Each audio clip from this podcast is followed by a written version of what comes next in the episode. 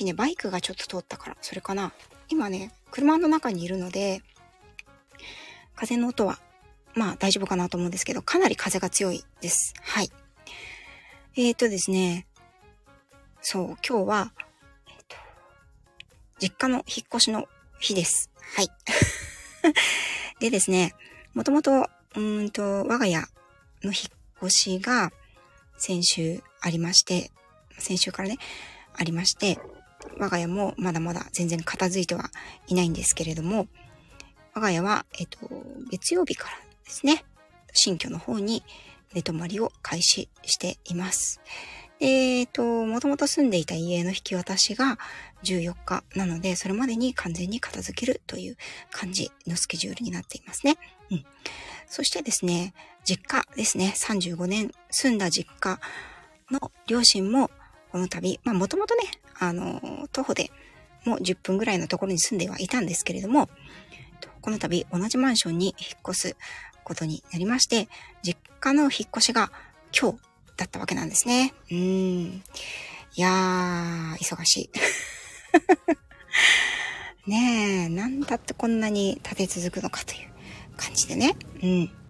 それでまあ、実家の方はね、あの、親も、まあ、60代後半と70代前半ですから、あと10年経ったらね、やっぱりもう断捨離は無理だろうということで、うん、今回断捨離、まあ、就活のね、意味も含めて、えっ、ー、と、まあ、5人家族でね、長年暮らしていた家から、まあ、ついの住みかということで、2人暮らしのお家へと移ったわけです。そうですかね。うん、まあ、まだね、60代と70代前半なんで、まだ自分で動ける、あの、時期かなということもあって、就活。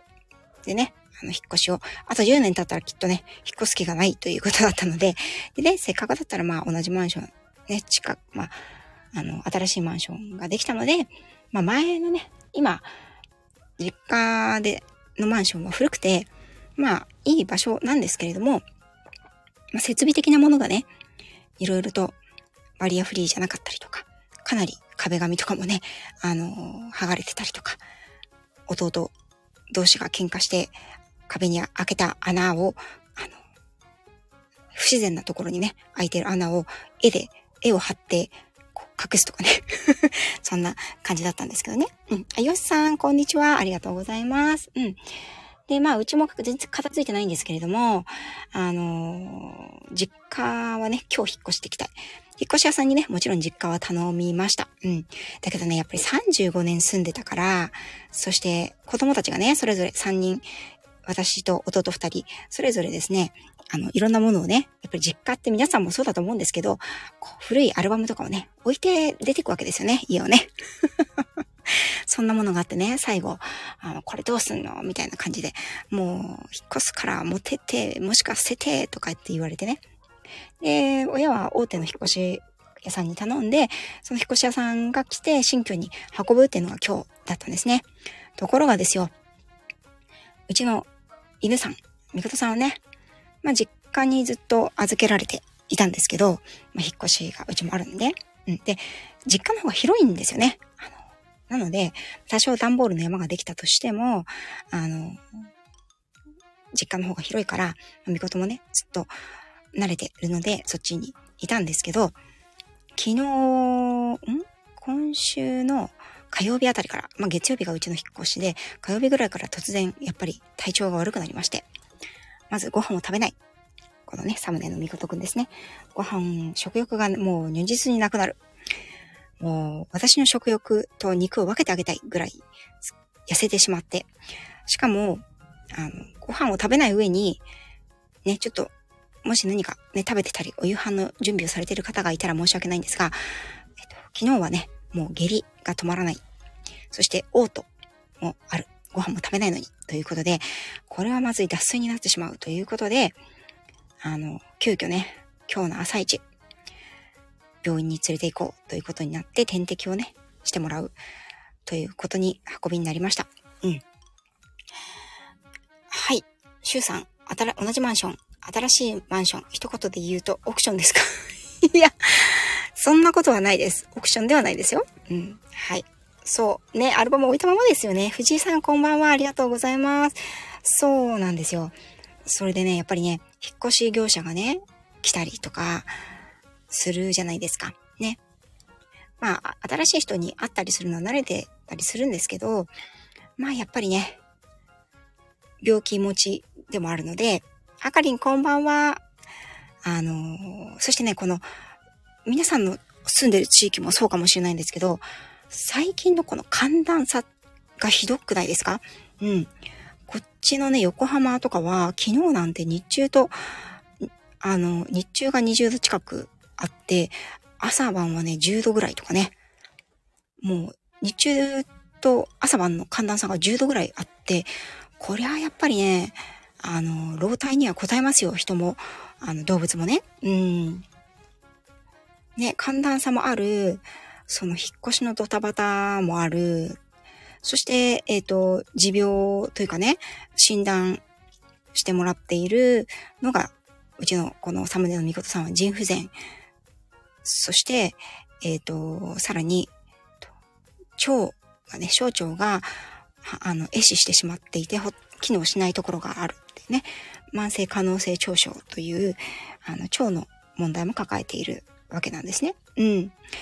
で、人間の場合はね、腎臓病になると、あの、透析、人工透析がありますよね。それで、この腎臓が機能しなくなってしまった分の、あの、体に溜まった老廃物を、こう、人工的に出す。そして体の中の水を取り替えるっていう作業を、うん、人間の腎臓病はやるんですが、動物の場合は透析というものが一般的でないんですね。うん。一応あるんですけど、1回につき多分保険も効かないので、すごい時間がかかる上に100万ぐらいかかるというふうに言われています。はい。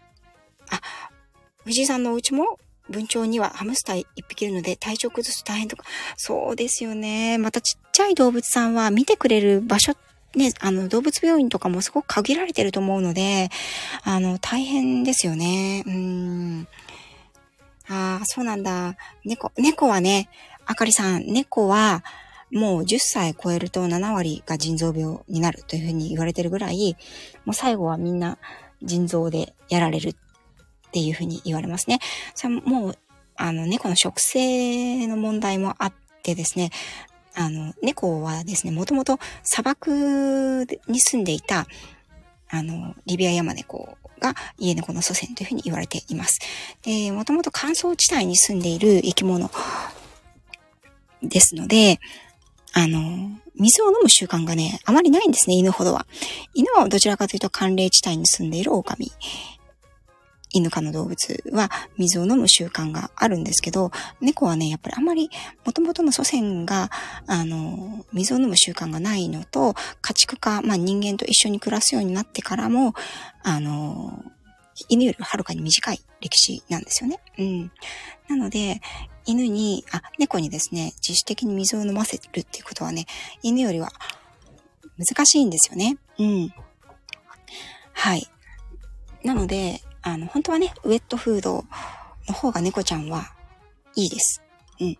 ウェットフードというのは水分のあるご飯の方がいいんですけど、大概の猫ちゃんはね、あの、カリカリのドライフードを食べてるので、余計に、あの、水分が不足してしまいますね。うん。そういったこともあって猫は犬よりも腎臓病になりやすいっていう、あの、原因がはっきりしています。うん。あ、今日は外人で丸さんのワンちゃんは、あの、受診されてたんですね。うん。そうなんですよね。なので、あの、もともと猫ちゃんっていうのは完全なる肉食動物なので、あの、小動物を取って食べていたんですよね。ネズミとかね。そうすると、そこである程度の水分って、まあ、人間もね、8割、あの、水分出てきてるって、8割でしたっけ？言いますけど、他の動物もやっぱり動物って水分量が多いので、それを丸ごと食べるということは、水分もそれだけ摂取してるんですよね。だから、あの、ウェットフードの方が食性に合ってるというのは、あの、もともとね、ネズミを取って食べていた猫ちゃん、まあ、生きているものを取って食べていた鳥とかね、猫ちゃんの食性にすごくかなっているんですけど、まあ、ドライフードだとね、乾燥している超加工品ですから、なかなかその、もともと食、食べるものから取っていた水分が足りないという形になります。うん。で、あの、ワンちゃんもそうですよね。ドライフードやっぱりばっかり食べていると、若いうちはいいんですけど、あの、消化にも負担はかかってくる。というふうに、いうふうには言われています。はい。で、みことさんはですね、あの、朝一、病院に連れてかれましてですね。うん。まあ、もともとね、あの、うちも片付いてない、実家も今日が引っ越しっていう感じで、あの、みことさんどうすんだどうすんだっていう感じだったんですけど、まあ、これもね、みことがもしかしたらね、配慮、ね、あの、できた子なのでしてくれているのかもしれないんですけれども、うん。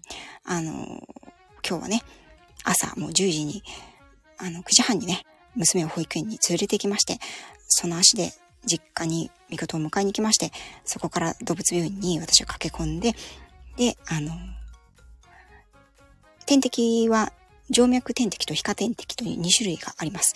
皮下点滴は比較的短時間で済むんですけれども、静脈点滴は長いんですよね。長くゆっくりと、あの、点滴をしていくものです。で、まあ、最近ご飯を全然食べれなかったので、あの、お薬をね、いただいてるお薬、腎臓病と、それから、あの、腸の方のね、うん、薬を飲めてなかったんですね。うん。なので先生が、まあ、静脈からの方がお薬も一緒に点滴できるので、じゃあ、あの、引っ越しでね、あの、ご自宅の方もバタバタされてるということなので、まあ、6時間ぐらいお預かりをして、あのその間に検査も、血液検査とか、エコーで今の状態見ておきましょうということを言ってくださって、なので今日は、えっと、10時過ぎに、預けて、で、5時半ぐらいにお迎えしてきてくださいということで、先ほどお迎えに行ってきたところですね。で、確かに、あの、お顔つきがですね、朝よりもしっかりとしてきましたね。うん。そうなんです。あかりんさん、こんにちは。ありがとうございます。はい、そうなんです。みことさんね、ほんと大変でした。ただね、今日これ帰ったらね、家が違うんですよね。大丈夫かな？大丈夫かな？という感じでね、老体、やっぱりね、あの、人間もそうですけど、年を取ると、ごめんなさい、今ちょっと車をね、開けました。年を取ってからの引っ越しって、こう大変じゃないですか。すごく体に負担かかりますよね。これはですね、あの、人間もそうですけど、やっぱり動物も同じなんですよね。はい。動物なんてなんで引っ越しをしなきゃいけないのかっていう理由がわからないから、いきなりね、あの、知らない人たちが家にバタバタ入ってくるとか、あの、なんか、知らない箱、たくさん大きい箱が並んで、いつもいた環境がちょっと心地よくなくなってしまったとか、ね。で、ある時突然知らない場所に連れて行かれる。ね。うん。それでね、やっぱりね、あの犬でもね、認知症がそこから進んでしまったりとか、トイレができてたのができなくなってしまったりとか、あの、声が多くなってしまったりとか、こう、一時的にね、分離不安といって、飼い主さんが離れることが嫌になってしまったりとか、そういったことってね、健康なワンちゃんはもち、でもあり得ますし、老犬になると、よりそういうのがね、あのー、進みやすいんですよね。うん。そうなんですよね。だからね、この一週間が非常に私は心配ですね。でも本当にね、腰骨っていうんですか？人間で言うと尾てい骨になるのかな？お尻の骨とか背中の骨とかが見えるぐらい痩せ細ってしまって、とにかく、うーん、早く食べ、少しでもね、食欲が出てきてほしいなと思うんですけど、食欲が出てきたところで、彼は、あの、腎臓病と、あの、小腸の病気を抱えているので、あの、高タンパクなものは食べられないし、うん、油分が多いものも食べられないし、詰まりやすいもの、固形物で詰まりやすいものもあんまり食べられないというね、一体全体何をあげたらいいんだみたいな 感じなんですよね。本当に小さい体なので、少し食べないとね、すぐガリッガリで、ガリッガリになってしまうんですよね。うん、本当に私の肉を増殖したい、こう移植したいですね。うん。そうなの。なおちゃん先生の腰はね、もう母がね、今日あの、コルセットしてや、やった方が楽だよとかって、引っ越しね、作業。まあ、本人はね、ほとんど運ぶものは引っ越し屋さんが運んでくれるけど、引っ越し屋さん運んでくれた後のこともやっぱりあるじゃないですか。ゴミを出しに行ったりとかね。うん。そういうのもあるから、あの、母にコルセットした方がいいよとか言ったんだけど、なんかね、コルセットしまっちゃったとか言うから ええって言って。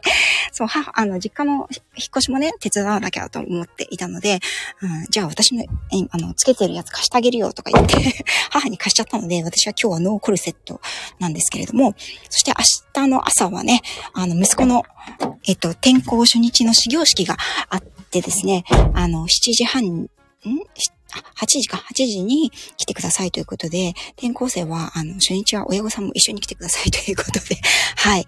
えっ、ー、と、そうですね、8時に息子を、えっ、ー、と、小学校、新しい小学校に連れて行って、えっと、トンボ帰りをして、娘を保育園に連れて行って、そのまま仕事に行きます。はい。そんな感じですかね。はい。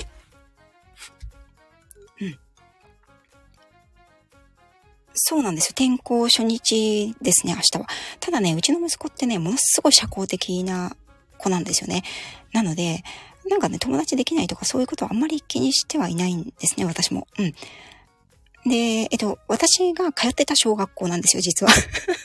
私がね、うん十年前に、あの、通っていた小学校に転校するんですね。なので、あの、なんとなく学校の様子とかもわかるんですけど、まあ、それで始業式だけで帰ってくるので、まあ、明日はね、旦那が在宅ワークなので、帰ってきてもね、人もいるし、まあ、最悪いなくてもじいちゃんばあちゃんがもうね、同じマンションにいるので、これは非常にもう心強いことですよね。そして、動物病院の先生がね、もし明日もお引っ越しだったりとかで、お忙しいね、お家がバタバタして落ち着かないとか、あとはみことさんの様子がね、あまり点滴しても、まあ、薬も入れたんですけど、回復しないようであれば、病院でお預かりして、明日も、あの、点滴しても大丈夫ですよ、というふうにおっしゃってくださったんですけど、実際問題、連れて行く時間があるかどうかっていうところでね。うん。まあ朝、午前中預けて夕方引き取りなので、まあ娘を送った後に動物病院にそのまま連れて行くっていうルートもあるかなと思うんですけどね。うん。あかりん、美少年が来て。女の子がざわざ。いやー、あの、まあ、そうですね。顔はね、割と可愛い顔してるんですけど、発言がちょっとね、発言が男前じゃなさすぎるので、ちょっとね、そこでマイナスですよね。うん。そうそうそう、学校の様子もね、あの、わかるので。それでね、明日はまあ、あの、小手調べとかね、様子見だけで、こう、すぐ帰ってきて、月曜日から、あの、新規一点、新しい学校っていう感じですね。ただですね、あの、同じ学校の同じ学年に、保育園の時のね、お友達、保育園6年間一緒に通ったお友達が通ってるので、それも心強いですし、実は、あの、父親、うちの両親がね、のマンションの新しいお部屋の隣のお家にですね、あの、実は、引っ越し隣のさ、お家にも、あの、息子と同い年のね、お子さんがいらっしゃって、あ、もしかして、あの転校ですか？とか言って、あの、小学校ですか？あ、そうです、そうです、とか言って。だからね、あの、本当にすぐ近所に同じ学校に通う同じ学年の転校生がいるということ、すごく心強いですね。これはやっぱりあの、大きなマンションあるあるだと思います。転校生がいっぱいいるみたいなね。そのおかげでね、あの、今度行く小学校は、クラスが一クラス増えたらしいです。すごいですよね。どんだけ行くんだっていう感じなんですけどね。うん。はい。はい。ということでですね、我が家も絶賛、そして我が家には明日はですね、えっと、ベッドが3台入ってくる予定ですね。で、大型家具が引っ越した後に来るので、あの、収納場所がない上に、こう、全部出しちゃうと、その大型家具入れるときに大変なので、段ボールがね、全然片付かないんですよね。そしてね、ツイッターにね、毎日のように、あの、なんとかが迷子ですっていうふうに、迷子捜索願いを出してるんですけど、あれはどこしまったっけな、みたいな感じでね、うん、全然見つからないものがたくさんありますね。今日もですね、あの、息子の、あの、手提げ袋明日学校に持ってくのに使うよとか言って、手提げ袋が見つからないんですよね。どこの段ボールに入れたんだろうみたいな感じで、やばい、明日、明日は違うやつ持ってってくれとか言って。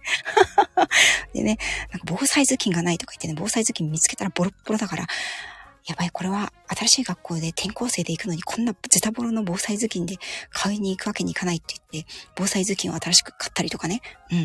まあ、今はね、売ってていいですよね。うん。バッタバタですね。はい。迷子捜索、そうなんですよ。はい。ね。ということで、えー、っと、そろそろですね、私は10分と言いながらね、20分ライブをしましたので、こちらで閉じて、えー、っと、みことさんを、ね、新居に連れて行く前に娘を保育園で拾って新居に連れて行きたいと思います。もう今日はね、ちょっと疲れたので出前かなんかを実家との両親と一緒に新居の段ボールに囲まれて食べたいと思っています。はい。はい、どうもありがとうございます。ね、本当あのー、動物病院のね、あの先生もおっしゃってたんですけど、あのー、引っ越しなんだかんだりいなくてもね、やっぱりこの寒暖差だけでもね、体調を崩してる、あのー、動物さんたち多いですよ、ということだったので、ね、ペットさん飼ってらっしゃる皆さん、ね、特に持病がある子、老犬の子なんかはね、あの、体調を崩しやすい、本当に季節ですので、あの、何か、ね、気がついたことがあったら、すぐにね、病院に連れて行ってあげたいあげてほしいなというふうに思います。はい。ということで、えっと、夕方のね、お忙しいお時間に皆さん来ていただいてありがとうございました。それでは、ライブを終えて、私はまた夜の部にいきたいと思います。はい。では、皆さん、聞いていただきありがとうございました。こちらで失礼いたします。じゃあねバイバイ。ありがとう。